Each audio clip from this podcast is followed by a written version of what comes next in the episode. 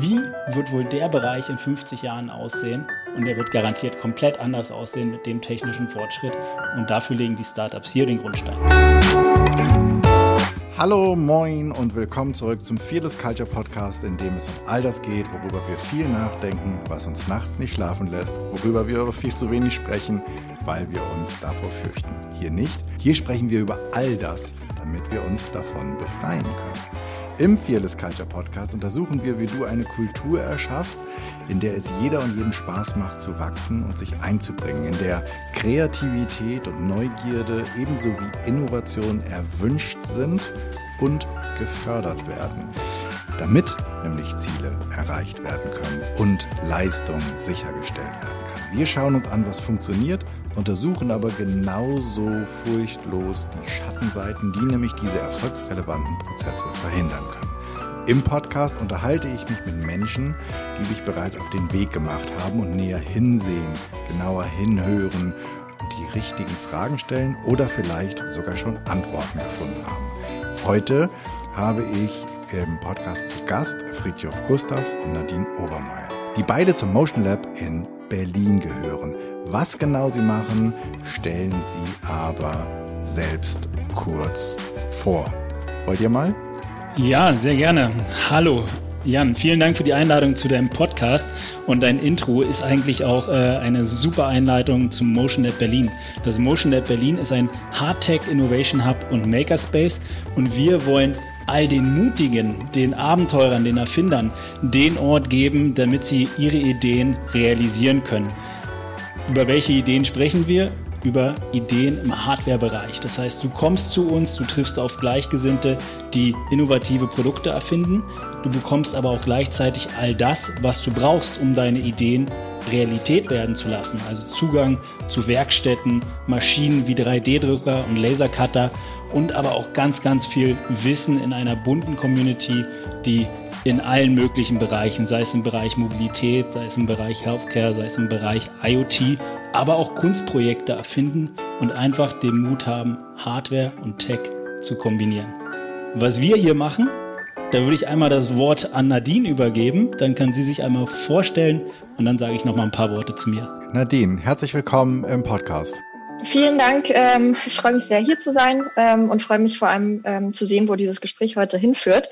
Ähm, Friedhof hat ja das Motion gerade schon sehr gut vorgestellt und da gibt es ja gar nicht mehr so viel zu sagen. Von meiner Seite, ich mache das Marketing im Motion das heißt alles, was ähm, darum geht, zum einen den Startups Sichtbarkeit zu verschaffen, aber natürlich auch uns als Standort, als Infrastruktur liegt sozusagen in meinen Händen und vor allem im letzten Jahr habe ich mich viel darauf fokussiert, den Startups auch inhaltlich zu helfen, ähm, sie bei ihrer Produktentwicklung und Businessentwicklung zu begleiten und da mit einer tollen Kollegin zu unterstützen, dass die Startups eigentlich wirklich sorgenfrei durchstarten können. Gut, jetzt bist du nochmal dran. Ja. Herzlich willkommen auch äh, an dich, obwohl ich ja hier im ähm, Motion, äh, Motion Lab sitze und äh, herzlich, und will, herzlich willkommen gehießen wurde. Deswegen trotzdem willkommen im Podcast. vielen, vielen Dank. Genau. Mein Name ist Friedhof Gustavs. Ich bin einer von drei äh, Gründern, Geschäftsführer hier im Motion Lab. Und wir haben das Ganze äh, 2017 äh, gegründet. Da standen wir noch ähm, ja, in einer leeren Halle und hatten irgendwie so eine grobe Idee. Es wäre doch cool, einen Ort zu schaffen, wo jeder seine Idee äh, in, in Form von physischen Produkten realisieren kann und egal wie groß sie ist. Also wenn du ein Boot bauen willst, wenn du ein Flugzeug bauen willst, äh, das so mitten in der Stadt wäre doch mal cool zu machen. Äh, und dann kam eins zum anderen, dann kamen immer mehr äh, Leute im Team dazu, erste Produkte wurden geschaffen und äh, während des Tuns quasi hat, hat sich das Ganze immer wieder neu erfunden und ist das geworden, was es heute ist. Ähm, eben wirklich eine bunte Community, worauf wir sehr, sehr stolz sind und die ja, immer mehr Produkte hervorbringt, die man auch äh, im Alltag mittlerweile sieht. Ich bin super gespannt. Ich bin auch super gespannt, das nachher zu sehen. Und bei den vielen, ähm, zumindest für, für mich nicht total gängigen Begriffen, ähm, die jetzt am im Intro schon gefallen sind bei der Vorstellungsrunde, da kommen wir bestimmt gleich noch zu. Ich starte ja immer gerne in den Podcast eine Fearless Culture, also eine Kultur, ohne Furcht, beziehungsweise mit wenig Furcht. So ein Klima, in dem man ausprobieren nicht nur kann, sondern soll, in dem damit auch Fehler und Fehlschläge, Rückschläge, Rückschritte, keine Ahnung, ob solche sind, in Kauf genommen werden oder gewollt werden. Habt ihr das hier geschaffen? Kennt, kennt ihr das vorher? Ich will sowieso wissen, wie seid ihr auf so eine Idee gekommen, so, ein, so eine, ich sage jetzt mal ganz frech, Coworking-Werkstatt zu machen? Ja, also das Thema äh, Ängste nehmen oder andersrum positiv formuliert, äh, äh, Mut haben, Sachen äh, anzugehen und dabei auch zu scheitern, ist für uns ein ganz, ganz wichtiges Thema. Und ich denke, ist in Deutschland generell auch ein ganz, ganz wichtiges Thema, einfach mal Risiken einzugehen und sich selber die Frage zu stellen oder zu sagen, es ist eben noch nicht alles erfunden äh, oder entdeckt worden in den letzten 100 oder 1000 Jahren, sondern da gibt es noch ganz, ganz viel, was in der Zukunft erfunden wird. Und dafür brauchen wir aber mutige Leute, die neue Wege gehen, die neue Pfade beschreiten. Und wir wollen eine Community, eine Kultur schaffen, die sich dabei unterstützt, diese neuen Wege ähm, zu gehen. Und dabei können Rückschläge oder können aus Rückschlägen auch Erfolge werden, denn das, was du gelernt hast in einem Rückschlag, kann vielleicht für jemand anderen ganz wertvoll sein und genau das Wissen sein, was jemandem fehlt, um etwas ganz Neues zu erfinden. Und von daher denke ich, das sollte es nicht nur hier bei uns, sondern generell in unserer Gesellschaft immer häufiger geben. Denn nur so werden große Erfindungen, große Errungenschaften in der Zukunft möglich. Eben altbekannte Wege verlassen und neue Wege bestreiten. Mhm. Nadine, du hast ähm, gerade auch so schön gesagt, dass es auch dein, in deiner Rolle viel darum geht, die Mitglieder im Motion Lab zu unterstützen, zu supporten. Habt ihr denn Formate, wo ihr dieses, diesen, diesen Austausch über Rückschläge, Fehler, über Prozesse, über Vorhaben ähm, miteinander teilt? Weil also ein zweiter ja. Teil der ein, ein zweiter Teil der Frage wäre sozusagen, wie ist denn das mit äh, freundschaftlichem oder nicht so freundschaftlichem Wettbewerb untereinander um die beste Idee. Ähm, auch da ist es ja so, dass das, was wir sonst häufig nur in einer Organisation haben, dass keine Ahnung, Teamlead A nicht so richtig gerne davon erzählt, weil Teamlead B da sonst die Nase vorn hat. Das ist hier ja sozusagen noch so, dass es außerhalb, also dass, ihr, dass es ja nicht mal innerhalb einer Organisation ist und eine, sondern dass es unterschiedliche Menschen sind, die, mit, die entweder voneinander profitieren können oder die miteinander im Wettbewerb stehen. Wie, also waren, waren mhm. ich, ich merke gerade, ähm, ich bin ja bekannt für multiple Fragen. Das war wieder eine ähm, mit 13b-Fragen sozusagen. Aber vielleicht magst du einfach mal dir rauspicken, worauf du äh, als erstes antworten magst.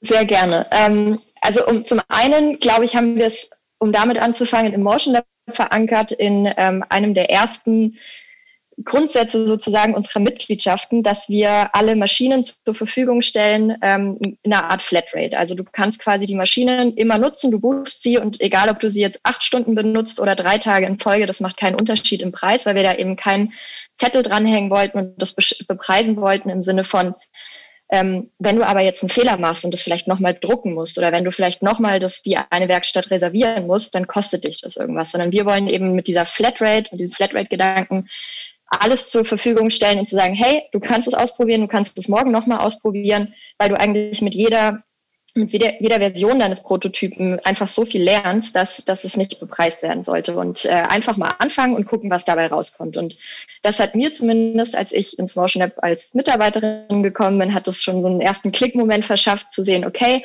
macht total viel Sinn. Und ich glaube, das ermutigt die Leute auch einfach mal zu starten. Ähm, was man auch immer wieder hört, wenn die Leute das erste Mal zu uns kommen, ist so, boah, das ist so ein bisschen wie so ein Spielplatz für Erwachsene und ich weiß gar nicht, was ich jetzt eigentlich machen will, aber ich habe irgendwie Bock, was zu machen. Und das ist, glaube ich, so der erste Schritt, einfach loslegen und gar nicht drüber legen, was schiefgehen könnte. Also das ist so der, der erste Grundsatz.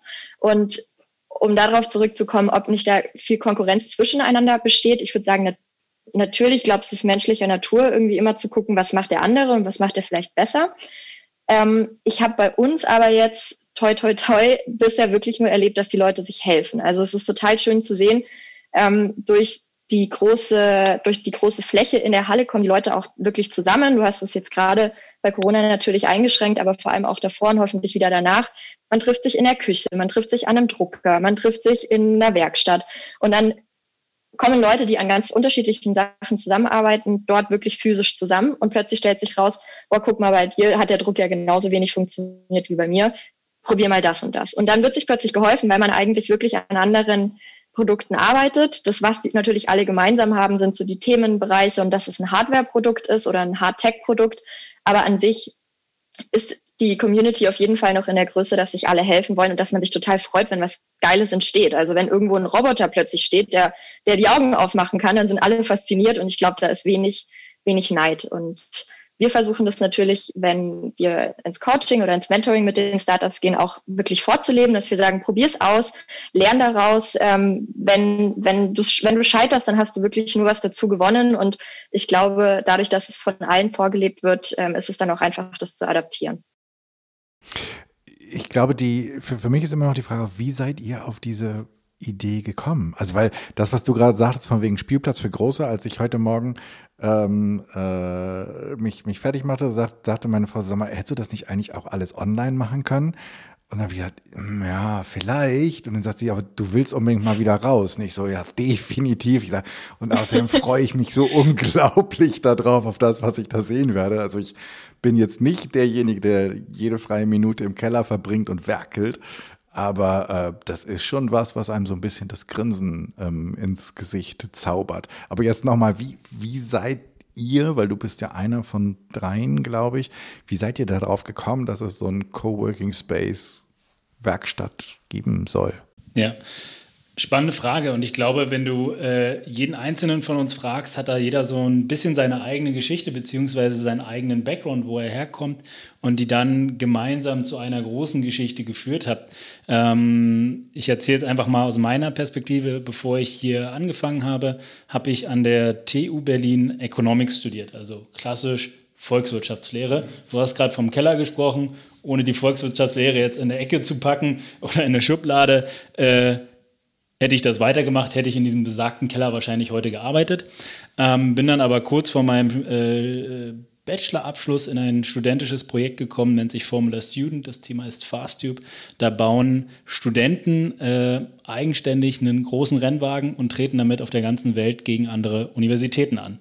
Ähm, und wenn ich sage großen Rennwagen, meine ich zwei bis drei Meter lang, von 0 auf 100 in wenigen Sekunden und das alles äh, selber designt, konstruiert, gefertigt, zusammengebaut und gefahren auf Strecken wie dem Hockenheimring. Wow. Ähm, ich habe da zwei Jahre Teamleitung gemacht und habe dabei festgestellt, wow, selbst mit einer großen Universität im Rücken wie die TU Berlin und wirklich tollen Möglichkeiten, äh, was die Fertigung und das Arbeiten angeht und die Teamorganisation von 50 Studenten angeht, äh, ist es eine Riesenherausforderung, äh, physische Produkte zu realisieren. Und ich habe dann die Co meine Co-Founder kennengelernt, Chris und Christoph.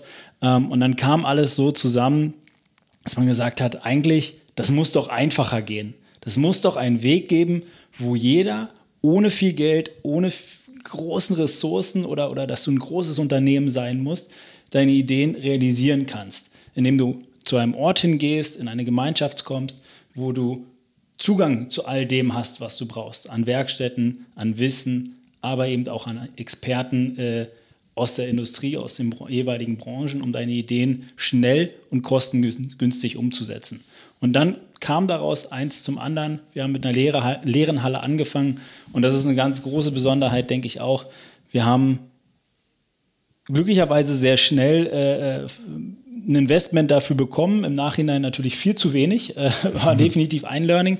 Es war aber auch das Beste, was für uns passieren konnte. Hätten wir eine Riesensumme bekommen, ich kann dir sagen, wir hätten hier was gebaut, was kein Mensch braucht. Garantiert. wir hätten uns ausgetobt, aber wir hätten was gebaut, was heute kein Mensch braucht. Dadurch, dass wir sehr, sehr, äh, ja, gering im Budget, ein geringes Budget zur Verfügung hatten, haben wir einfach mal angefangen und haben gesagt, okay, wir haben jetzt sechs Monate Zeit. Wenn wir bis dahin nicht die ersten Umsätze machen, sind wir insolvent. Super. Das war die Ausgangssituation.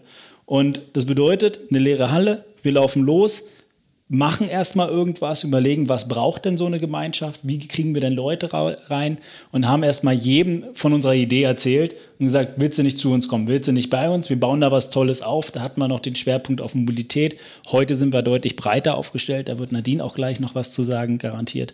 Ähm, und dann gab es tatsächlich verrückte oder mutige äh, Startups, die gesagt haben, hey geil, genau das brauchen wir eigentlich, wir glauben an euch und gemeinsam mit denen, gemeinsam mit dieser Community aus Startups, Künstlern, Freelancern und Unternehmen haben wir halt schrittweise diesen Ort aufgebaut und immer wieder iteriert und geguckt, was brauchen die denn eigentlich, was denken wir, was wird gebraucht.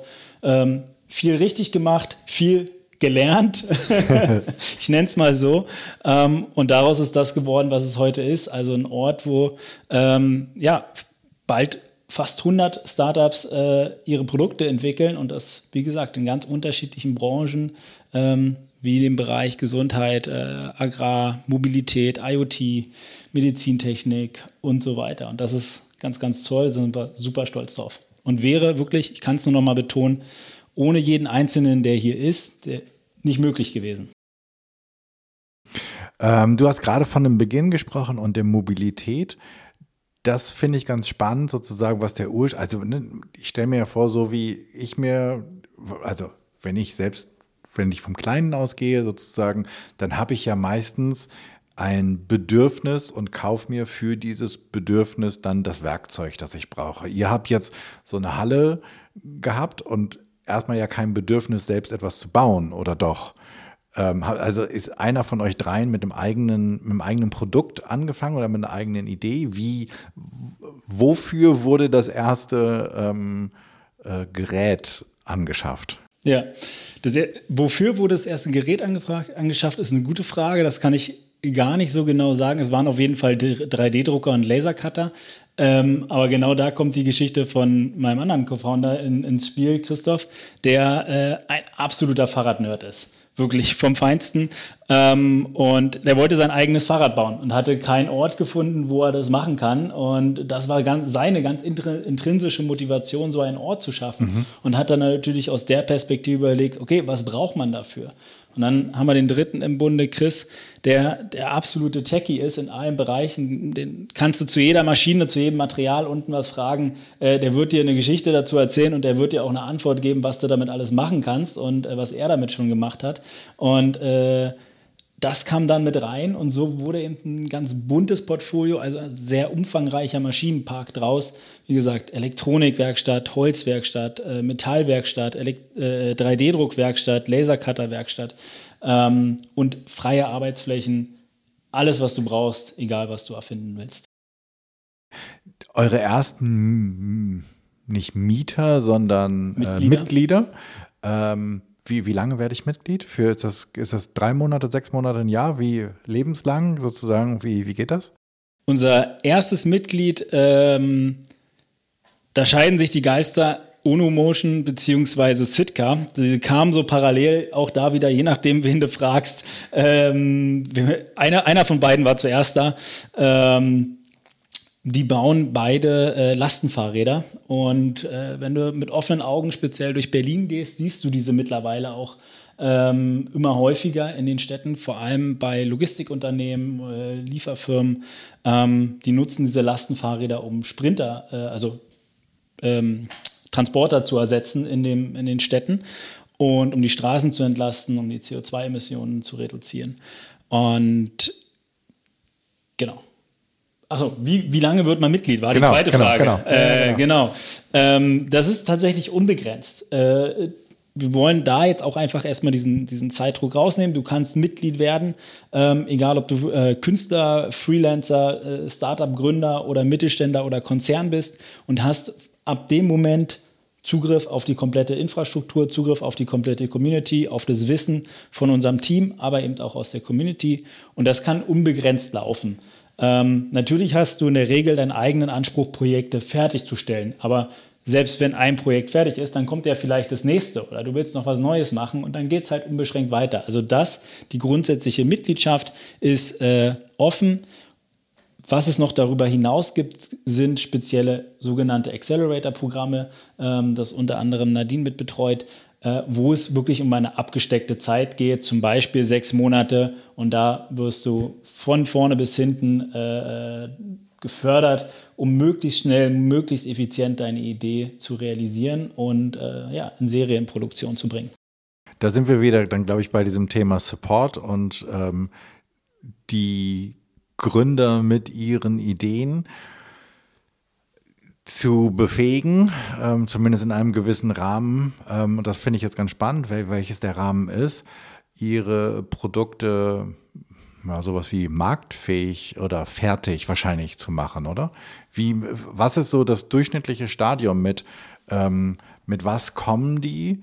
Äh, mit also kommen die wirklich mit der Idee oder kommen die mit den ersten zwei Fails? Ähm, und, und was ist dann so, so im, im Durchschnitt, also so über, über, über einen dicken Daumen? Ähm, und was ist dann das, was, was passiert? Das ist eigentlich wirklich schwer zusammenzufassen oder zu verallgemeinern. Also viele, würde ich sagen, kommen wirklich mit einer ersten Idee und sagen so, ich glaube, Sitka war da ein gutes Beispiel, die gesagt haben, ich will eine Art Catcar bauen für Erwachsene in cool, die ist quasi ja einfach so ein bisschen davon, von einem Catcar äh, inspiriert, aber was eben auf Berlins oder Deutschlands, Europas Straßen unterwegs sein kann. Da war so eine Idee und ich glaube schon erster Prototyp da. Und ich glaube, so in dem Stadium kommen auch tatsächlich die meisten. Ähm, es gibt tatsächlich auch Leute, die gesagt haben, ich habe auch in der Garage angefangen, deswegen heißen ja auch unsere Garagen Maker-Garagen. Ähm, alle guten Ideen irgendwie in der Garage oder viele gute Ideen in der Garage gestartet. Da gibt es schon Prototypen, wie du gerade sagst, vielleicht so ein, zwei Versionen, die noch nicht funktioniert haben oder ähm, erste Mockups. Das natürlich dann auch sehr dankbar, damit anfangen zu können zu arbeiten, weil du da schon viel konkreter bist als eine erste Idee. Ähm, Genau, also das würde ich sagen, ist so der, der das Stadium zwischen erster Zettel mit Kritzeleien zu erster, zweiter Prototyp. Und was, was, also ne, das, das habe ich jetzt verstanden sozusagen. Hier gibt es ähm, alles, wovon ich träumen könnte, wenn ich daran denke, mir was zu bauen. Und was, und dann gibt es sozusagen die Community, hat die, gibt es, habt ihr dafür Prozesse? Gibt es einen Rahmen, in dem ihr, du hast gerade von Accelerator-Programmen gesprochen, wo man sagen kann, kann ich mich für bewerben? Überhaupt die Mitgliedschaft? Muss ich mich bewerben oder kann ich einfach nur sagen, hallo, ich, äh, ich muss, möchte gerne Mitglied werden? Ähm, und wer wählt, wer wählt das aus? Genau, also wir haben, um das jetzt mal abzukürzen, damit das nicht zu trocken wird, wir haben im Endeffekt drei Mitgliedschaften. Einmal Professional, da kannst du quasi kommen und alle Maschinen und Tools und was es eben so gibt mitbenutzen. Das ist 24 Stunden Zugang. Damit wirst du aber erstmal ähm, von uns relativ in Ruhe gelassen. Also da kannst du dich dann erstmal so zurechtfinden und anfangen selber zu bauen. Dann gibt es eine äh, Coworking-Mitgliedschaft. Da kannst du wie in jedem anderen Coworking Space einfach die Flächen nutzen und arbeiten. Das ist vor allem für die Leute, die an Softwareprodukten arbeiten. Und dann gibt es Teammitgliedschaften, was wir jetzt im letzten Jahr ähm, sehr konkretisieren konnten. Das mache ich eben zusammen mit meiner Kollegin Taylor und da kommst du als Team zwischen zwei und fünf Leuten, bekommst dann entweder sie oder mich mit an die Hand als Mentor und dann setzen wir uns quasi gemeinsam hin und sagen, du fängst hier heute an, wo willst du in sechs Monaten sein oder lass es in drei sein, das ist dann ganz individuell, ähm, je nach Teamgröße auch. Und dann wird eben besprochen, wo willst du hin und was für Experten brauchst du an die Hand. Und wenn wir dann sehen, okay, du brauchst deinen ersten Prototypen, musst vielleicht was fräsen, dann kannst du bei uns in der Academy, der Motion Lab, Motion Lab Academy, auch eigene Workshops buchen, damit du sozusagen befähigt wirst, ähm, CNC-Fräse zu nutzen und dann den Prototypen selbst zu bauen, kannst aber auch wiederum das Wissen bei uns einkaufen, Prototypenexperten dazu buchen, die mit dir das Produkt entwickeln. Ähm, genauso aber auch sagen, ich brauche Finanz, Finanzplan, äh, irgendwie Hilfe der jemanden, der mir beim Finanzplan hilft und auch da nochmal Services von unserem Partner ähm, zugreifen, wie zum Beispiel HR oder äh, Controlling. Das sind sozusagen die ganzen verschiedenen Services, die man sich holen kann, auf die man Zugriff hat. Dann natürlich die Community, die jetzt viel freier ist, wie ich es vorhin beschrieben habe, wo sich die Leute einfach treffen, wo wir auch sagen, hey, es macht total Sinn, jetzt mal mit der Person zu sprechen, die war irgendwie vor einem halben Jahr mit genau derselben Herausforderung da gestanden. Und an sich ist aber, was ich gerade meinte, diese Mentoring-Sessions, die dann einmal im Monat setzen uns hin und sagen, okay, hast du erreicht, was du erreichen wolltest? Was hat dir vielleicht gefehlt? Bist du vielleicht übers Ziel hinausgeschossen und wir können irgendwie den nächsten Monat schon verkürzen? Das ist natürlich im besten Fall dann der Fall ist. Aber das wären so die, die Möglichkeiten, die es gibt. Und um aufs Thema Accelerator-Programm zu kommen, da haben wir 2019 mit dem Partner Sharkbite Innovation den Imagine 2030 Mobility Accelerator ähm, gestartet. Der wurde hauptsächlich inhaltlich von eben Sharkbite ähm, konzipiert und wir sind der Hardware-Partner. Wir stellen die Facilities zur Verfügung, gehen aber eben auch gerade Taylor, das Projektleitung von unserer Seite mit rein und sagen, okay, was braucht ihr, um eben möglichst schnell und kostengünstig ein Produkt zu entwickeln? Weil das Ziel ist, nach sechs Monaten mit einem Prototypen und eigentlich auch eine Finanz- äh, oder Anschlussfinanzierung das Programm zu verlassen. Und jetzt noch die Frage, muss ich, muss ich mich bewerben, um Mitglied zu werden? Oder ähm, kann ich einfach so klingen und sagen, hallo, ich möchte mitmachen? Ja, also du kannst klingeln und sagen, du kannst mitmachen, wenn äh, wir haben natürlich Grundsätze, wo wir sagen, die stehen jetzt noch nicht auf der Webseite und sind noch nicht kommuniziert, aber auch da an alle, die es sich jetzt hier anhören, in den nächsten Monaten wird es ein Update geben und es lohnt sich immer mal wieder vorbeizugucken. Ähm, wenn jetzt jemand kommt und natürlich, ich sag mal, Waffen bauen will, dann ähm, ist er vielleicht ein bisschen weniger willkommen oder nicht willkommen im Vergleich zu jemandem, der natürlich jetzt ein cooles Fahrrad bauen möchte oder äh, einen, äh, was haben wir, Induktionswasserkocher. Ähm, wir wollen natürlich schon, dass die Community auch in denselben Werten irgendwie, es geht uns um Nachhaltigkeit, es geht uns um Inklusion, ähm, erstmal ist auch jeder willkommen. Ähm, und langfristig wollen wir natürlich auch gucken, dass sich die Leute bewerben, denen wir dann auch weiterhelfen können und die im, im Zweifel auch an Partner verweisen, wo wir sagen, hey, da passt du vielleicht programmtechnisch besser mit rein. Aber ich würde sagen, alle Leute, die ähm, ein Hard-Tech-Produkt realisieren wollen, sind bei uns erstmal gut aufgehoben und auch sehr herzlich willkommen. Können wir noch mal ganz kurz, das ist zwar jetzt relativ weit her, also wir sind ja schon recht weit, können wir noch mal Hard-Tech, also für ähm, all die, die nicht aus der Branche kommen, die vielleicht aber gerne basteln. Ähm, basteln ist ein geiles Wort, oder? Das, wahrscheinlich kriege ich gleich irgendwie so eine Klatsche. Das ist genauso, als wenn du einem Grafiker sagst, dass, dass er malt. Ähm also was, was genau sind Hardtech? Also wo grenzt ihr Hardtech ab? Ja, Hardtech-Startups sind äh, Startups, die Hardware mit Tech, also mit digitalen Lösungen verbinden und daraus neue innovative Produkte erschaffen, die in den nächsten Jahren unser gemeinschaftliches Leben, wie wir es kennen, komplett auf den Kopf stellen. Und das im positiven Sinne. Also mit Innovation, neuen Produkten einen positiven Impact schaffen. Okay, hast mal, hast mal ein Beispiel für uns, was in den letzten, weiß ich nicht, fünf Jahren irgendwie äh, eines dieser Produkte war, von dem das vielleicht schon so normal ist, dass wir es gar nicht mehr als neu erke äh, erkennen? Ich würde jetzt nochmal auf das Beispiel, wir haben vorhin Ono, Ono genannt, das ist gerade schön sehr präsent, weil sie eben äh, tatsächlich in den letzten Monaten ausgerollt sind und immer mehr auf den Straßen zu sehen sind. Ähm, sie nutzen einfach die Möglichkeiten äh, der Elektromobilität im Fahrradbereich, um ganze Transporter, ganz normale Dieselfahrzeuge in Städten zu ersetzen und damit aber auch äh, mit der IT-Infrastruktur im Background die Art der Logistik, die Art und Weise, wie Pakete ausgeliefert werden, komplett zu verändern. Also nicht mehr von morgens einen Transporter beladen äh, außerhalb der Stadt und dann in die Stadt reinfahren mhm. äh, und eigentlich ein Dreiviertel des Tages die äh, Straßen versperren. Du wohnst in Hamburg, du kennst das mindestens genauso gut wie wir in ja. Berlin, ähm, sondern eben mit solchen sogenannten Mikrodepots, also kleinen zentralen Orten, viel effizienter äh, Pakete ausliefern, viel nachhaltiger, die Städte sauberer zu halten, äh, den Verkehrsfluss geringer zu halten. Und das ist gerade ein sehr, sehr schönes Beispiel. Ich freue mich immer, ich sehe immer eine UNO äh, bei mir in Kreuzberg vor der Tür äh, fahren und das ist dann schön zu sehen. Ach ja, vor einigen Jahren war, war das ganze Ding noch aus Holz, heute ist es so professionell gebaut wie ein Auto.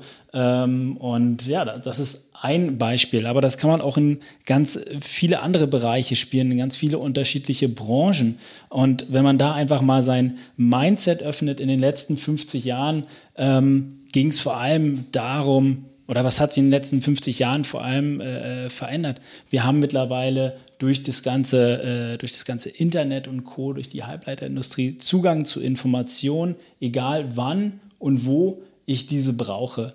Ähm, und wenn wir jetzt in die nächsten 50 Jahren, 50 Jahre gucken, dann glaube ich, dass wir ähm, diese IT-Technologie, die wir entwickelt haben in den letzten Jahrzehnten, in allen Lebensbereichen noch mal viel, viel mehr wiedersehen. Das bedeutet ganz konkret, es werden Transportmittel erfunden, die so schnell, so flexibel sind, dass Ländergrenzen obsolet werden.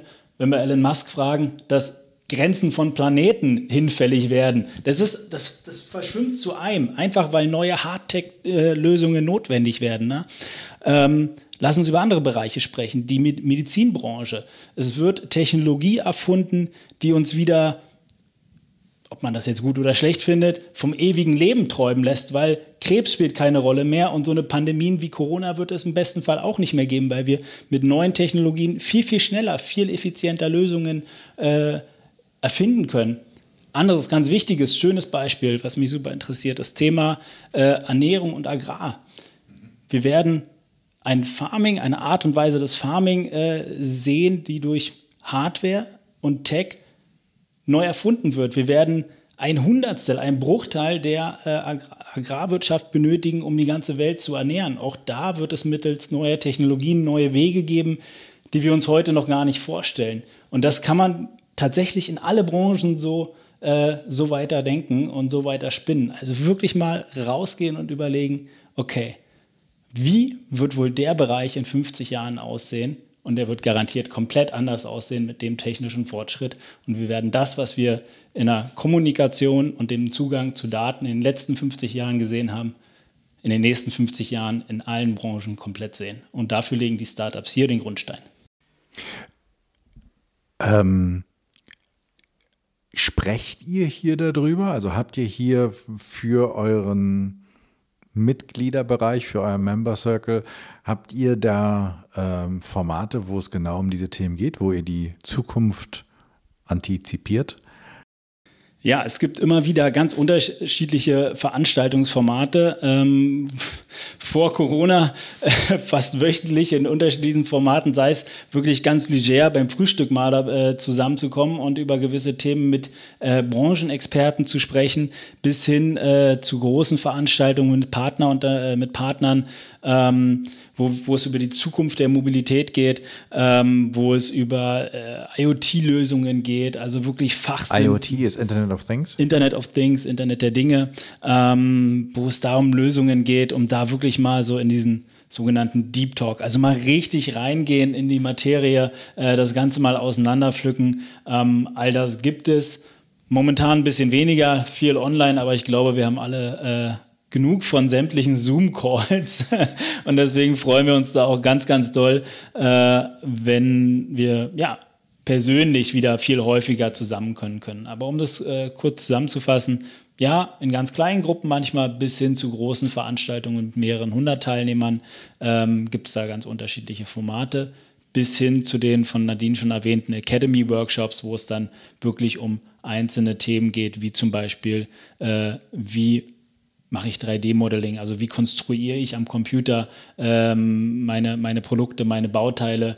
Wie kann ich die dann an 3D-Drucker danach sofort drucken? Wie kann ich die danach zusammenbauen? Wie kann ich die nachbearbeiten? Also auch das ist natürlich immer wieder ein Ort ähm, oder ein Moment, wo man sich austauscht und zusammenkommt.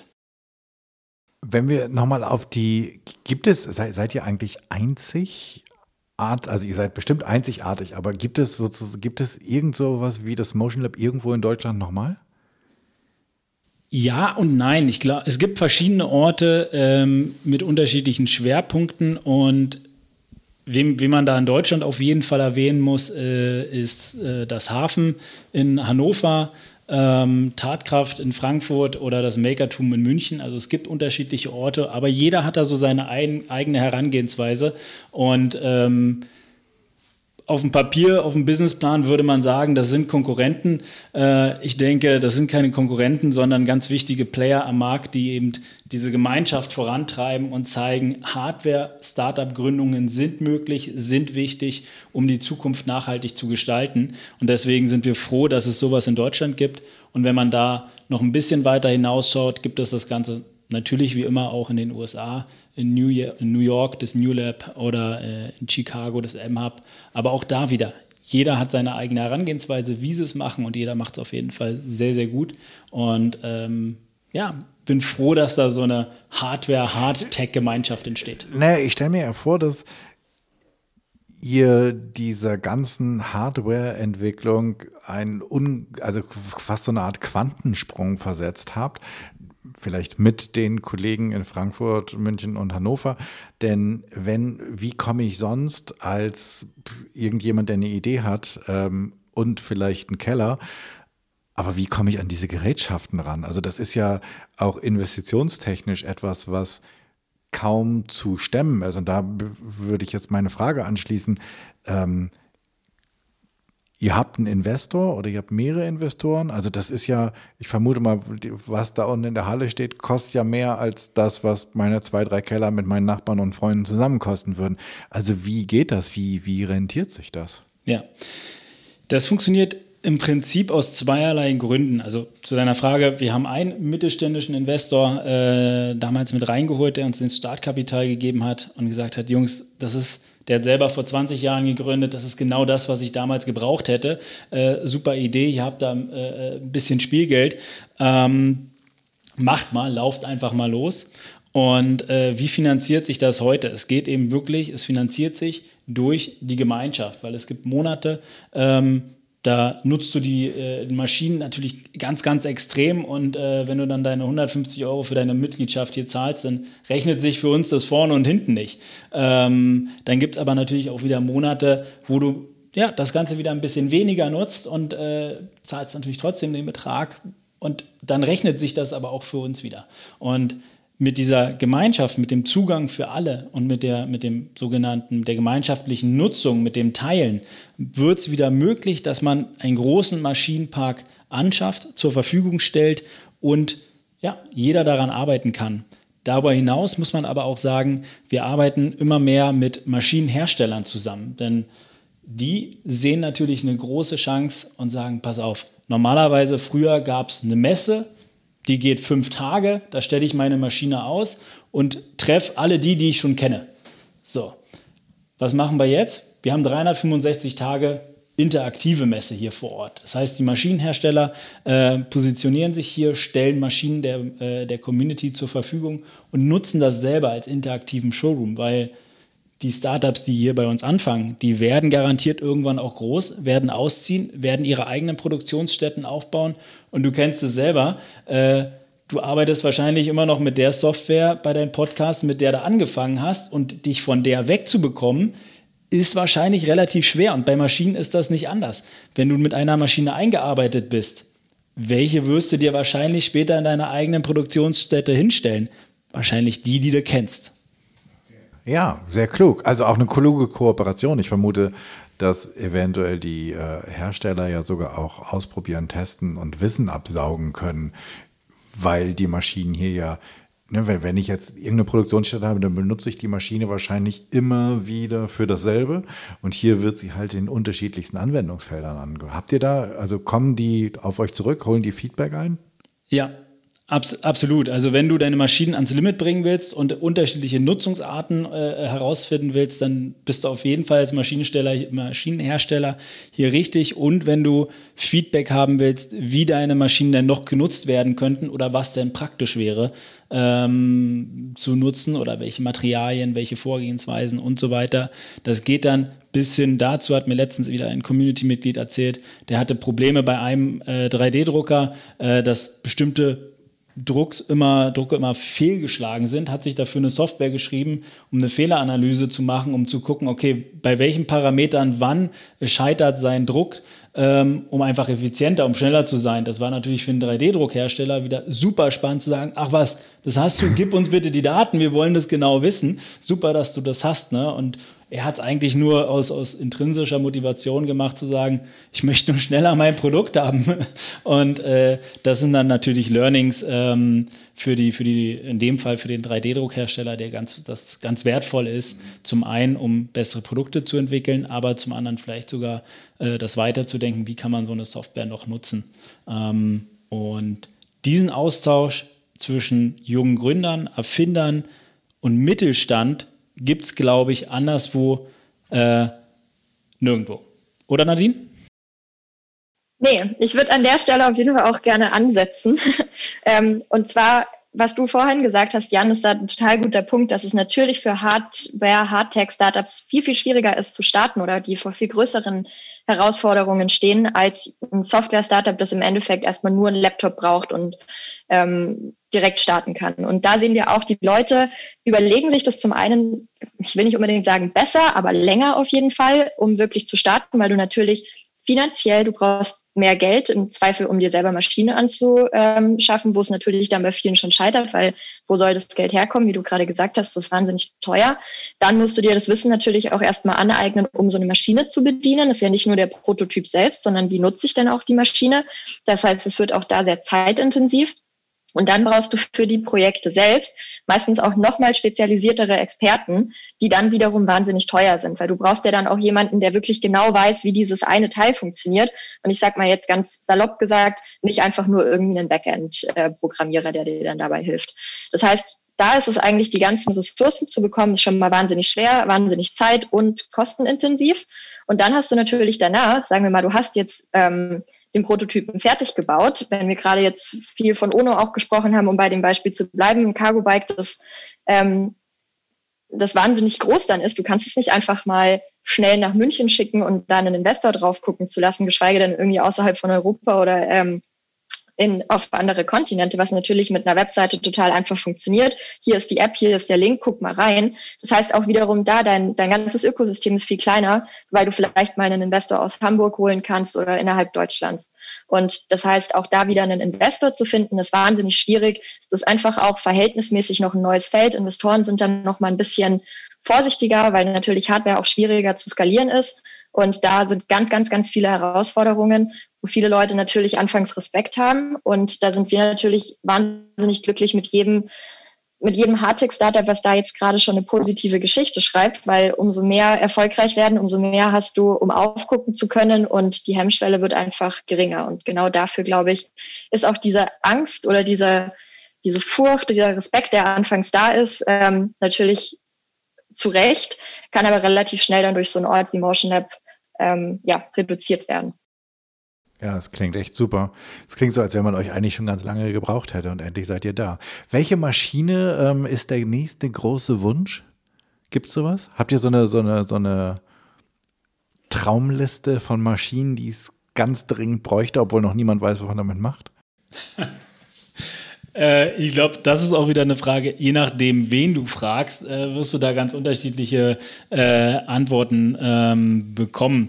Ähm, was jetzt gerade äh, relativ neu noch ist, ist definitiv äh, der 3D-Drucker von Mark Ford, der äh, Carbonfasern mit integriert. Ähm, und ich zeige dir das gleich nochmal und ich gebe dir mal ja. einen, einen Bauteil in die Hand. Und wenn du es schaffst, das Ganze äh, zu zerbrechen, bekommst du noch einen Kasten Bier mit. ähm, aber ich bin mir ziemlich sicher, der Kasten Bier bleibt hier. Ähm, was ist ein, weil, weil wir vorhin auch bei, ich zocke ja immer so ein bisschen zusammen, wenn Leute sagen, ja, dann haben wir ein paar Mal gewonnen ein paar Mal haben wir gelernt. Also das mit dem Lernen ist ja gut, aber theoretisch, wenn wir die Furcht vor Fehlern verlieren wollen, dann müssen wir halt vielleicht auch aufhören, immer das Ganze nur als Lernen zu stellen, weil es gibt auch Fehler, aus denen ich nicht lerne, sondern wo ich einfach gegen die Wand laufe und dann ist es auch okay. Ähm, was ist ein Fehler, der euch echt weitergebracht hat, aus dem ihr viel gelernt habt, den ihr, selbst wenn ihr nochmal von vorne anfangen wollt, unbedingt wieder machen wolltet? Gibt es so einen? Ähm, zu wenig, einen zu optimistischen Businessplan zu erstellen, ähm, wo man dann ganz schnell daraus lernt oder äh, gelernt hat, okay, äh, gerade wenn man neu anfängt, einen pauschalen Tipp, den ich jedem Gründer mitgeben kann. Mach deinen Businessplan. Im Anschluss rechnest du die Einnahmen durch zwei, die Kosten mal zwei und dann hast du einen realistischen Finanzplan und weißt, wie viel Geld du brauchst, um deine Idee zu realisieren. Aber wie gesagt, für uns war es das Beste, was hätte passieren können, dass wir diesen Fehler gemacht haben. Deswegen äh, würde ich den Fehler zurückblickend immer wieder machen, in Zukunft kann ich darauf verzichten. Okay. Wenn ihr, wenn ihr auch guckt auf die Erfahrung der Gründer, und das, ich finde das ja super cool, dass wir hier mal nicht von irgendwelchen äh, Software-Developern sprechen, die in irgendeinem, in irgendeiner dunklen Butze sitzen und einfach den ganzen Tag auf der Tastatur rumhacken. Ich finde die toll, aber wir haben hier mal ein ganz anderes Feld, was man sonst als Gründer ganz wenig hat. Und wir haben auch äh, niemanden, die im Bereich Soziales was gründen. Auch das finde ich großartig und wünsche mir viel, viel mehr davon. Wenn wir jetzt aber auf eure gucken, was ist, was sind die wirklichen Fehler, also die, die Fehler, wo ihr sagt, okay, also wenn ich, wenn ich dir eine Hilfe, wenn ich dir eine, eine Räuberleiter machen kann, an der Stelle komm, den musst du nicht machen. Gibt es sowas? Nadine? Ganz klar, dass die Leute nicht über ihr Produkt sprechen wollen. Also das ist immer noch, ich habe Gott sei Dank noch keine grauen Haare, aber wenn ich welche bekomme, dann deswegen, dass ähm, die sitzen vor einem tollen Produkt und die haben so viel Angst darüber zu sprechen, weil sie Angst haben, dass jemand irgendwie dasselbe machen könnte, dasselbe besser machen könnte. Und das ist auch mein ganz großer Wunsch, das irgendwann in den Köpfen zu verankern. Sprecht darüber. Ihr habt euch jetzt die letzten sechs Monate wahrscheinlich an dem physischen Produkt und die zwei Jahre davor, die ihr euch schon Gedanken gemacht habt, mit dem Thema befasst. Ihr seid Experten, ihr seid an dem Status, an dem ihr jetzt seid und das nicht aus Glück und aus Zufall und sprecht darüber. Ähm, ich meine, Motion Lab auch da wieder selbst das beste Beispiel. Friedhof hat es vorhin schon gesagt, wenn da alles so ähm, entstanden wäre, wie es wahrscheinlich anfangs angedacht wäre, hätten wir den Ort heute nicht, der super so funktioniert. Also Open Space ähm, war es ja anfangs angedacht, dann ähm, mit, mit Ono und Sitka, um bei dem, bei dem das Beispiel nochmal aufzugreifen, mit eigentlich zwei Konkurrenten, um es jetzt mal so zu nennen, beides Cargo-Bike-Hersteller, die natürlich gesagt haben, Open Space, total cool, aber ich will ja nicht, dass der meinen Prototypen sieht. So sind die Maker-Garagen entstanden. Dann ist irgendwann der Platz ausgegangen, die Galerie ist entstanden. Ist heute irgendwie ein cooler Ort, um da zu sein wo der Bus, der kam dann irgendwann auch dann her und ist jetzt irgendwie cool geworden. Ich weiß nicht, ob der anfangs mit eingeplant war, aber diese dieses Stückchenweise ähm, Dinge zu entwickeln. Natürlich solltest du eine Vision haben, aber du solltest drüber sprechen, um sie, um sie weiterentwickeln zu können. Und da ist jedes Feedback, egal wie, wie gerne du es vielleicht hören möchtest oder nicht, wertvoll. Und deswegen der größte Fehler ist, damit äh, im Keller zu bleiben, in der Maker-Garage zu bleiben oder hinterm Berg zu halten. Darüber sprechen ist, glaube ich, das, das Wichtigste, was man tun kann. Aber das ist ein super wichtiger Punkt, den du da ansprichst. Also den teile ich von vielen, vielen anderen, die ich kenne, dass Menschen Angst haben, dass ihre Idee kopiert oder besser gemacht werden könnte von anderen und teilweise dann entweder nicht damit rausgehen oder aber sozusagen nicht mal wirklich anfangen, weil sie nicht wissen wohin, wie man das Ganze, wie viele, mit, wie viele Menschen ich spreche, die bei einer Gründungsidee als erstes mit, mit nach einer Telefonnummer von einem Patentanwalt suchen, ähm, ja. ist echt immer wieder faszinierend. Und ich kann das nur unterstreichen, was du sagst. Das ist, glaube ich, wirklich ein, ein super wichtiger Tipp zu sagen, ey, weißt du, wenn es jemand kopieren will, dann ähm, verändert der sozusagen den Namen oder macht die Kante ein bisschen runder oder eckiger und dann hast du da Tausende von Euros für einen Patentanwalt ausgegeben für nada. Also, ja, vor allem, wenn, wenn du dir mal heraus? Wenn du dir vor allem überlegst, dass ähm, wenn deine, wenn deine Idee, an der du jetzt Jahre gesessen bist oder Monate über Nacht kopiert werden kann, dann arbeitest du vielleicht auch einfach nicht an der richtigen Idee. Weil ein USP solltest du haben und du solltest eigentlich zu dem Zeitpunkt auch was haben, was du als, was dich als Team, als Gründerteam ähm, besonders macht. Und ich glaube, da können die Leute sehr viel selbstbewusster rangehen. Das ist definitiv ein richtiger Punkt. Ich würde noch ergänzen, ähm, ganz ehrlich, wenn du ganz alleine einen komplett neuen Markt erschaffen willst, das kostet so viel Kraft. Freu dich über jeden, der eine ähnliche Idee hat und den Markt mit dir bereitet, ähm, weil dann bist du viel, viel eher bei, bei Kunden, als wenn du das alles alleine machen musst. Hast du noch einen schlauen Tipp hinterher?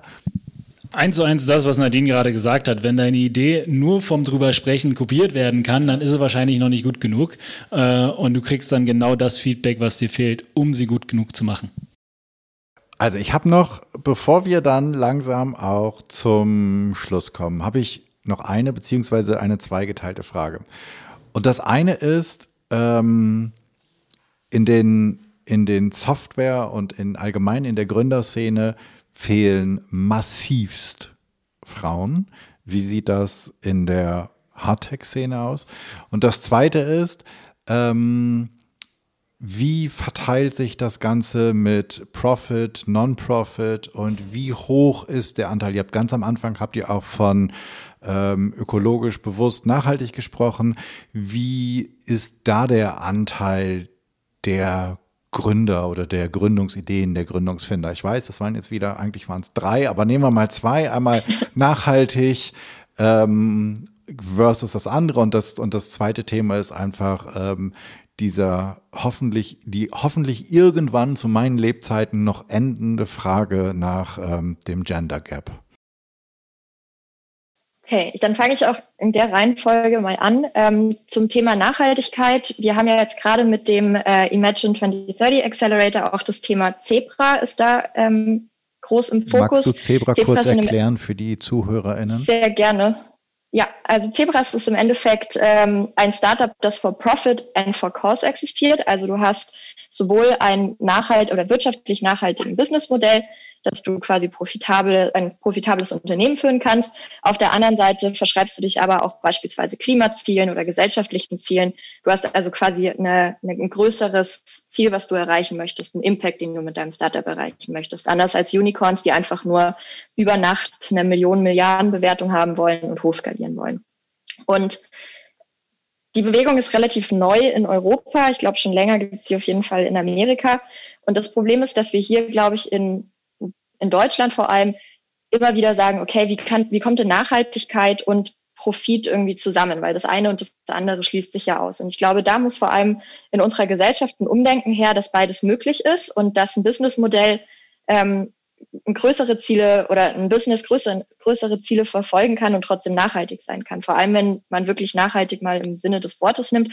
Du brauchst ja in deinem Businessmodell oder kreist auf Ressourcen zu. Und wenn du dich fragst, wenn ich jetzt Ressourcen verwende, die vielleicht in 50 Jahren gar nicht mehr so zur Verfügung stehen, dann ist mein Businessmodell in dem Hinsicht, in dem Hinblick natürlich auch nicht nachhaltig. Also wenn ich zum Beispiel Energie brauche, woher beziehe ich die oder alle anderen Rohstoffe, die ich vielleicht verwende? Genauso natürlich auch ähm, fürs, fürs Team, fürs Personal, wie baue ich das Ganze nachhaltig auf, dass es mit mir auch wachsen möchte, mein Team. Und das sind alles die Fragen, die Zebras betreffen und ähm, die natürlich auch immer mehr ähm, ja, wo immer mehr drüber gesprochen wird. Und ich glaube, da ist der Austausch wahnsinnig wichtig, um da einfach auch diese, dieses Bewusstsein zu schaffen, dass beides möglich ist, dass du nachhaltig äh, wirtschaften kannst und trotzdem ein größeres Ziel verfolgen kannst und einen klima- oder gesellschaftlichen nachhaltigen Impact haben kannst.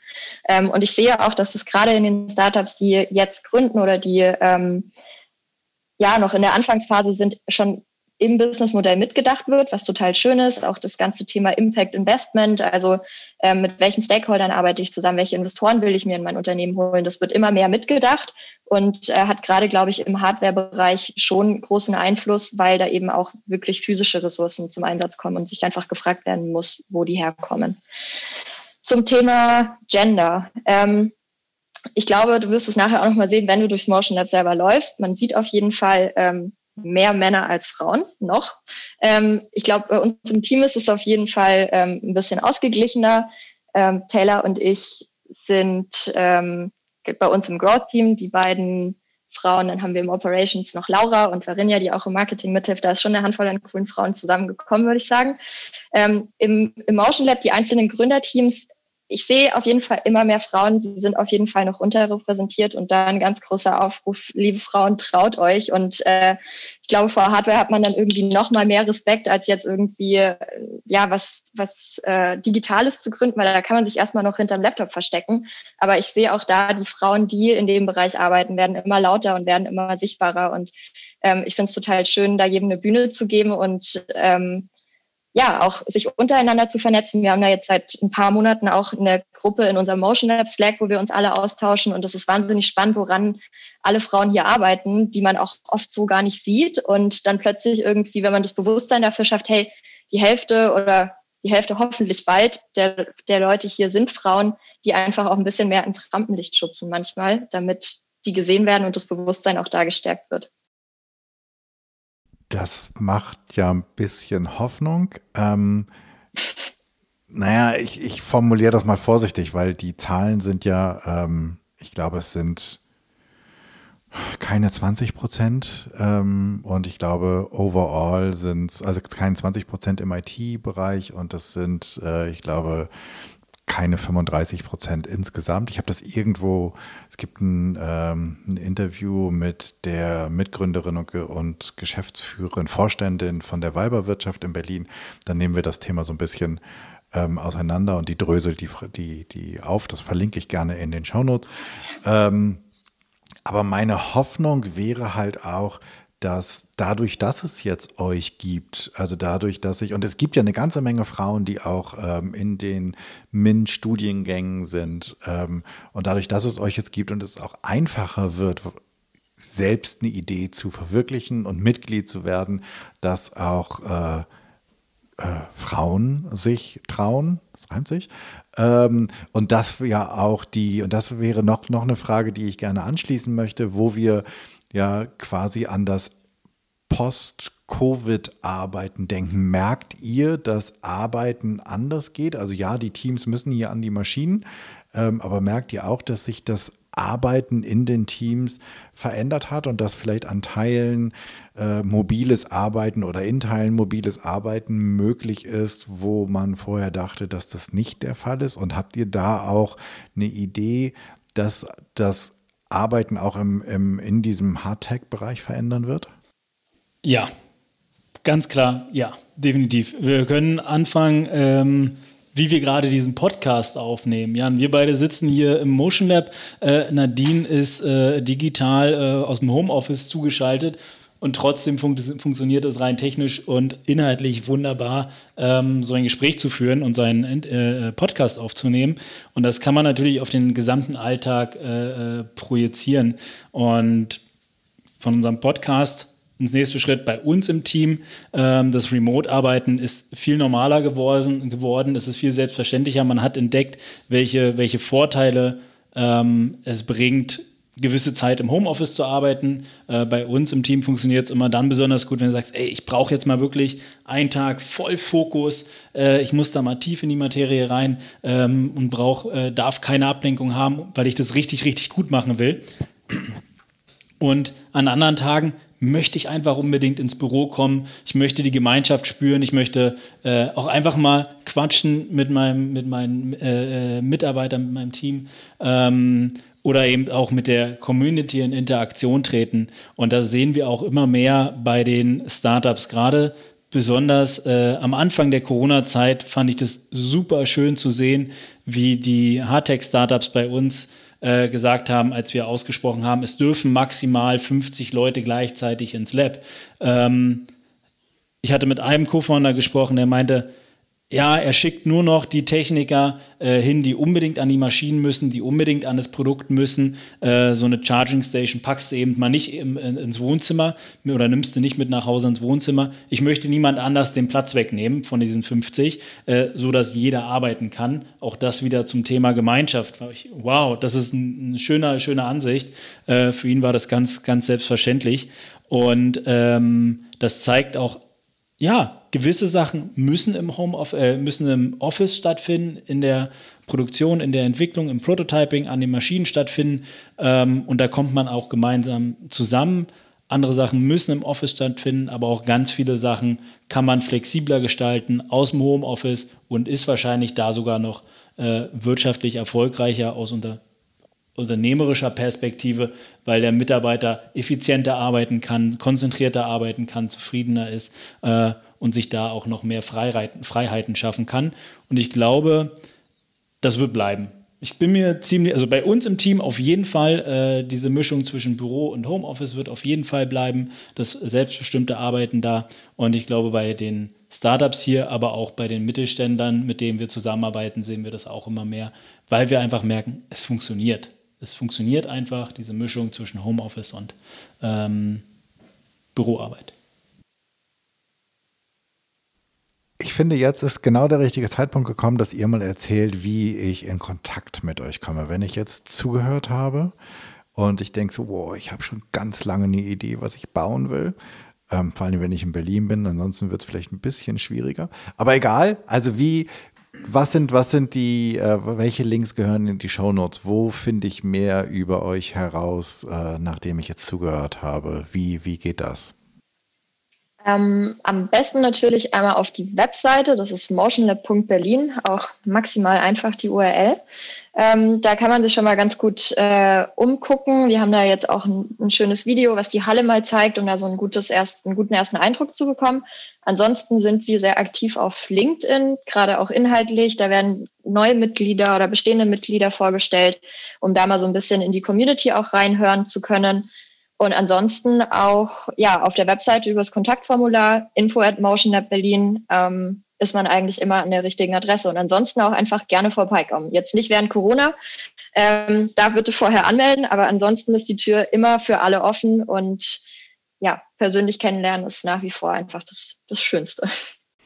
Super. Also die äh, Links kommen alle in die Shownotes und jetzt kommen wir zu den Abschlussfragen. Wenn ich euch einlade, ähm, zu sprechen vor 100 Leuten, ähm, worüber wollt ihr reden und wen soll ich einladen?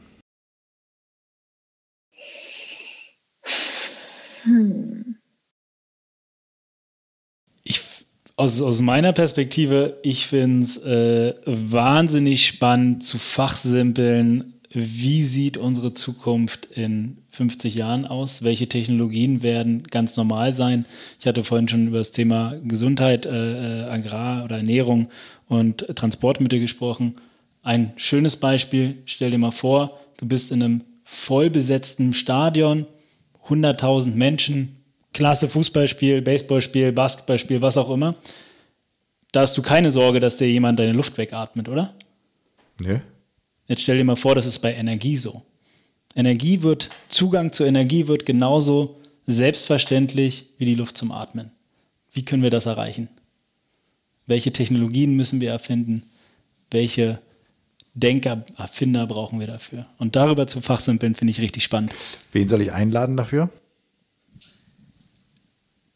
Querbeet aus der Gesellschaft. Ganz, ganz junge Leute, äh, die vielleicht gerade noch zur Schule gehen, da komplett neu denken, Auszubildende, Studierende, Professoren aus der Industrie. Ähm, jeder, der Lust hat, äh, im klassischen Sinne äh, out of the box zu denken und wirklich äh, Bestehendes in Frage zu stellen und äh, offen ist, ja, das komplett neu zu denken und Sachen mitzunehmen oder sich selber die Frage zu stellen, wenn Möglichkeiten, Ressourcen, Begrenzungen, alles keine Rolle spielt, was würden wir dann tun? Auf jeden Fall eine super spannende Frage. Ähm, habt ihr einen oder mehrere Medientipps? Und das können von Veranstaltungen über Serien, Dokus, Bücher, Podcasts, whatever. Ähm, was sollen wir lesen, hören, sehen? Ähm, ich kann auf jeden Fall empfehlen, ich glaube, es heißt Mein Vermächtnis auf unserem Planeten von David Attenborough. Das war auf jeden Fall eine äh, Dokumentation, die wir, die ich mir einmal angeguckt habe und am nächsten Tag direkt mit ins, ins Büro genommen habe und äh, alle, allen die Ohren damit abgekaut habe. Und ich finde, dass die Dokumentation total schön auf den Punkt bringt, wo wir uns gerade befinden. Natürlich auch aufzeigt, was für, vor welchen Problemen wir stehen. Und ich habe ein totales Gefühlschaos dabei durchgemacht von, ja, endlich bringt jemand auf den Punkt und endlich merkt man und hört man, ähm, was, was wirklich unsere Probleme sind. So, okay, um es jetzt mal ähm, ganz ja, salopp wieder auszudrücken, wir sind total im Arsch, es gibt keine Rettung, ähm, zu, okay, hier ist irgendwie ein Ziel aufgezeigt und da können wir hingehen. Und da habe ich einfach total den Querschnitt der Community Emotion App gesehen, die so was, was Friedhoff gerade auch meinte, out of the box äh, thinking und anders denken, lösungsorientiert rangehen. Und wir haben die Lösungen. Wir haben auch heute schon Technologien. Deswegen hat auch, glaube ich, der, die Dokumentation mit reingespielt, dass wir uns auch immer mehr zu diesem Bereich Tech geöffnet haben und Hard Tech. Ähm, wir haben die Technologien und die Lösungen schon heute. Wir müssen sie einsetzen, wir müssen sie implementieren und dann sind die großen Probleme, vor denen wir stehen, vielleicht ein ganz klein bisschen kleiner. Und ähm, ja, mir hat die Serie sehr viel bedeutet oder tut sie und vor allem die Augen in vielen Bereichen geöffnet. Okay, hast du noch einen? Ich musste jetzt wirklich überlegen, was ist denn das eine Medium, äh, was, ich, was ich konsumiere oder was ich jetzt weiterempfehlen äh, würde? Und äh, tatsächlich gibt es das eine nicht, sondern äh, andere Herangehensweise, genau zu schauen, wie nutze ich meine Social Media? Also bin selber sehr viel auf LinkedIn aktiv und indem ich bestimme, welchen Menschen ich folge, beziehungsweise mit welchen Menschen ich befreundet bin, ähm, bekomme ich natürlich dementsprechende Informationen zugespielt. Und ähm, da das zum einen sich bewusst zu machen, du kannst selbst bestimmen, äh, äh, wie dein, dein Newsfeed quasi aussieht, oder du kannst es gestalten ähm, und das positiv nutzen und gleichzeitig aber auch bewusst dann anderen Personas oder, oder, oder äh, ähm, Gruppen zu folgen, ähm, wo man erstmal offen sein muss und sagt, hm, habe ich mich noch nicht mit beschäftigt, will ich jetzt aber einfach mal in den nächsten Monaten mehr, zu äh, mehr erfahren. Und äh, ich glaube, dafür ist Social Media eine wunderbare, ein wunderbares Medium, ein wunderbares Tool, äh, um passiv neue Informationen zu bekommen, wenn man vorher aktiv neue Schritte geht und sich somit maßgeschneidert äh, das gestalten kann, was einen interessiert. Und da muss ich auch sagen, erfahre ich die meisten Sachen drüber eben aus meinem Umfeld, aus meinem Netzwerk. Nicht umsonst ist Friedhof einer der Co-Gründer eines Innovationslabs, weil er für Innovation und Neues ähm, sehr offen ist. Vielen Dank, finde ich eine großartige Idee und ich finde, das stimmt, dass ich gerade in den sozialen Medien, also ich tue das ähm, in einigen mehr, in anderen weniger sozialen Medien, dass ich ganz bewusst Dinge ausschalte und dass ich sage, ne, also beispielsweise meine, meine Frau ist immer verwirrt, wenn sie bei mir auf äh, Instagram guckt. Ich sehe immer nur Wälder und Wandern und, und äh, weil ich, ich will den ganzen anderen Kram eigentlich gar nicht sehen. So, und das bei, ähm, bei LinkedIn ist es, ist es sehr ähnlich. Da, wo ich es mir versaut habe, ist Facebook. Also die kriege ich nicht mal rausgeschmissen, deswegen bin ich da ganz selten noch. Aber da hast du komplett recht. Hast du noch irgendein Lieblingsbuch oder sowas? Gibt zwei eigentlich äh sehr gute äh, Zero to One, auf jeden Fall spannendes Buch. Äh, Start with Why, auch mhm. äh, genau, auch großartig. Äh, schon ein paar Mal gelesen, ein paar Mal äh, als, als, Hörbuch gehört, macht immer wieder Spaß und äh, ist so ein großartiger Einstieg in, in das ganze Thema, finde ich. Ja, ich Nee, ich, ich glaube, ich habe auch noch ein, also ich würde jetzt nicht unbedingt Lieblingsbuch sagen, aber ein Buch, was ich gerade, ähm, was ich gerade lese und was mir total viele neue, gute, konstruktive Insights gibt und das ist Unsichtbare Frauen. Äh, ich muss jetzt tatsächlich einmal gerade gucken, von wem. Das ähm, ist, glaube ich, eine Mexikanerin, ne? Caroline Criado Perez, wenn ich das jetzt richtig ausspreche. Und äh, gute, gute Aufbereitung vieler Statistiken und es geht um die Data Gap und wie eben die Hälfte der, der Welt eigentlich gerade noch ausgeschlossen wird, weil einfach von Frauen wenig Daten erhoben werden und was es für einen Einfluss auf unsere Gesellschaft hat. Und ähm, kann ich jedem ans Herz legen, ist schön aufbereitet und ja. Super. Ähm, und die allerletzte Frage wäre, wenn ich jetzt zugehört habe und was kann ich denn in der nächsten Woche, bis die nächste Episode kommt, einmal anders machen, einmal neu machen? Was ist eure Challenge, die ihr den ZuhörerInnen mitgebt?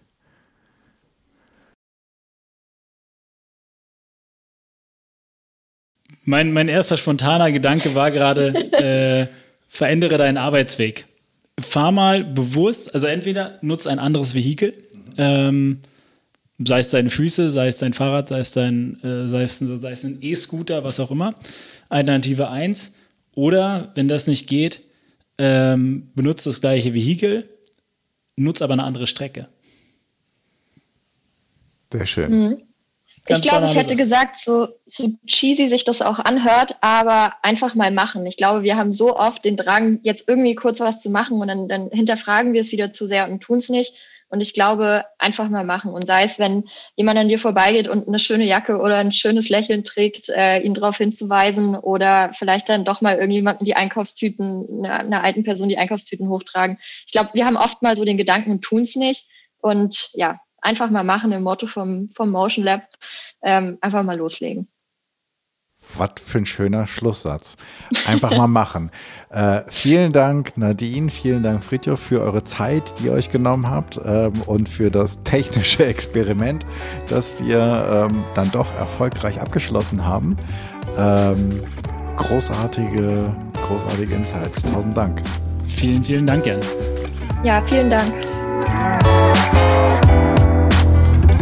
Das war's. Ich danke dir fürs Zuhören. Ich hoffe, es hat dir gefallen und es hat dich neugierig gemacht und es hat dich vielleicht auch inspiriert, darüber nachzudenken, was du starten könntest, womit du loslegen könntest, was du anders tun könntest, wie du furchtloser wirst und eine Fearless Culture erschaffen kannst. Ich freue mich über dein Feedback und Ideen, was ich noch machen könnte, was ich besser machen könnte. Denn für mich ist dieser Podcast ein Herzensthema und dein Feedback bedeutet mir sehr viel.